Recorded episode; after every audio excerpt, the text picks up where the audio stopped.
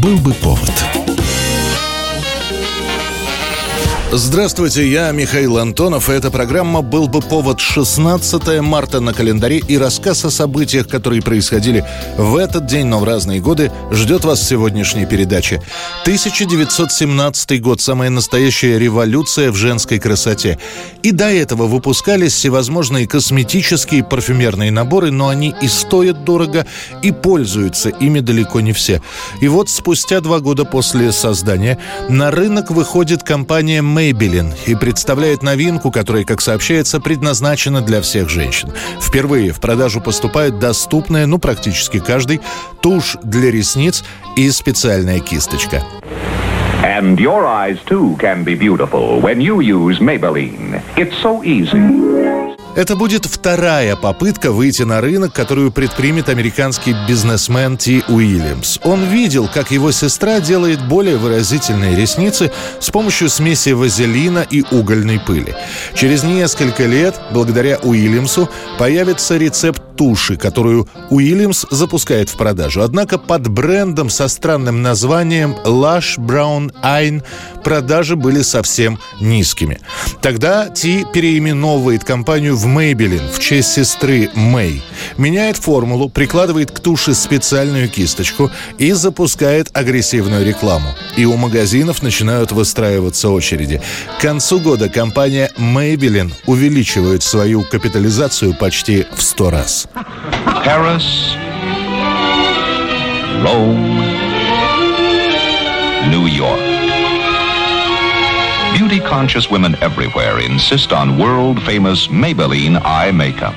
1921 год в финале работы 10-го съезда РКПБ 16 марта принимается судьбоносное постановление. Сообщается, что советская власть завершила политику военного коммунизма, завершила продразверстку, вместо нее теперь появляется продналог, а самое главное, новая советская власть допускает рыночные отношения.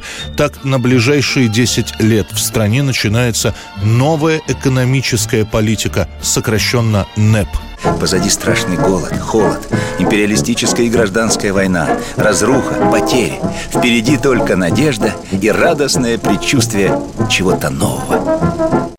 Правда, о рынке вначале никто не говорит. Точнее, рынок заменяют словом товарообмен. Что предполагается? Вот есть у крестьянина излишки какие-нибудь. Налог он уже уплатил. Значит, у него есть право эти излишки обменять на необходимый ему товар. Правда, к концу 2021 года сам Ленин признает, что никакого товарооборота не получилось. Идет банальная купля-продажа. Однако все понимают, крупная промышленность пока парализована, помощи крестьянам нам ждать неоткуда, поэтому решают оставить все как есть. Но главное, что выносит народ из постановления про новую экономическую политику. Можно зарабатывать. Хочешь, работай один, таких называют кустарями-одиночками, и продавай свою продукцию. Хочешь, если капитал позволяет, открывай производство покрупнее. Хоть кафе, хоть сапожную мастерскую, хоть фирму «Рога и копыта». Я решил заготовлять что-нибудь очень смешное. И долго выбирал чайные ложечки, собачьи номера и, наконец, выбрал. Рога и копыта. Почему? Прекрасно. Рога и копыта для нужд гребеночной и мундштучной промышленности. Деньги корейка я заприходовал, положил на счет нашей новой организации. Появляется новый термин – «непман». Это как буржуи, только советского разлива. Отличительные черты Непмана, как правило, торговец, хорошо одет, при деньгах, ест, то есть ходит обедать в коммерческие рестораны. Кстати, коммерческие магазины и коммерческие рестораны тоже непмановские. В них есть все – от икры до ананасов, но стоит это астрономических денег. Появляются даже специальные непмановские песни «Лимончики» и «Бублички». В них как раз про частную торговлю. И в ночь ненастную, меня несчастную, торговку частную ты пожалей. Новая экономическая политика НЭП просуществует до начала 30-х годов и юридически закончится только в октябре 31-го, когда выйдет указ о запрете частной торговли в Советском Союзе. 1949 год, 16 марта, холодная война, которую уже никто не скрывает, выходит на новый уровень. Теперь противостояние капиталистического и социалистического строя находит свое отражение по-новому в кино. И до этого снимались фильмы о том, что социализм это хорошо, капитализм это плохо. Там были советские герои, которым противостоял условный мистер Смит.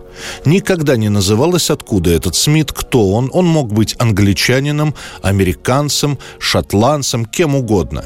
И вот теперь уже не скрывается. И американцы, и англичане нам не друзья – это особенно заметно по вышедшему в эти дни фильму Григория Александрова «Встреча на Эльбе». Мы здесь потому, что немцы напали на нашу родину. А мы защищали свою землю и свою Волгу. И пришли сюда, чтобы освободить немецкий народ от фашизма. А нам говорили в школе, что на Волге пройдет граница Германии. Но этого не случилось. И не немцы на Волге, а русские на Эльбе. Но мы не хотим, чтобы граница России прошла на Эльбе. Мы считаем, что немцы должны жить на Эльбе, а русские на Волге. Вроде бы простой рассказ о том, как живут немцы в оккупационных зонах после завершения Второй мировой войны. Но параллельно с этим рассказывается история о нацистском заговоре, который готовит против Советского Союза Центральное разведывательное управление, то есть американцы. И лента удивительна еще тем, что эту военную драму снимает создатель главных комедийных фильмов Советского Союза Григорий Александров. Но и это еще не все. Американскую разведчицу, по сути, Свою первую отрицательную роль играет всенародная любимица Любовь Орлова. Настоящий мужчина. А вы? Ничего. Я позабочусь о том, чтобы из вас сделали стопроцентного американца. Встреча на Эльбе хоть и не станет лидером проката, но народ на нее все равно будет ходить. А по итогам года картина получит даже сталинскую премию первой степени. Именно с этого момента в советском кино политический и идеологический враг уже не скрывается под вымышленным именем или вымышленной страной. 2014 год, 16 марта, потеснив с первого места саму Мадонну в чарты США, Великобритании и еще ряда стран, врывается со своим дебютным альбомом альбомом британец Сэм Смит.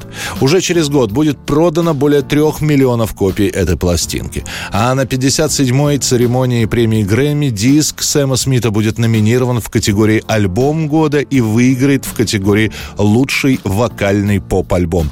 На ближайший год, 2014-2015, Сэм Смит – лучший исполнитель романтических любовных песен. You gotta know you're not the only one. A vow. For better or for worse. I can't believe you let me down. But the proof's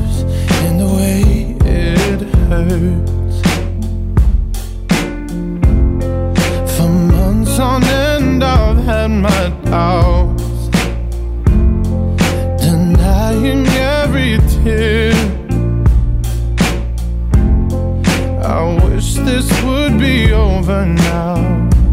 But I know that I still need you here. You say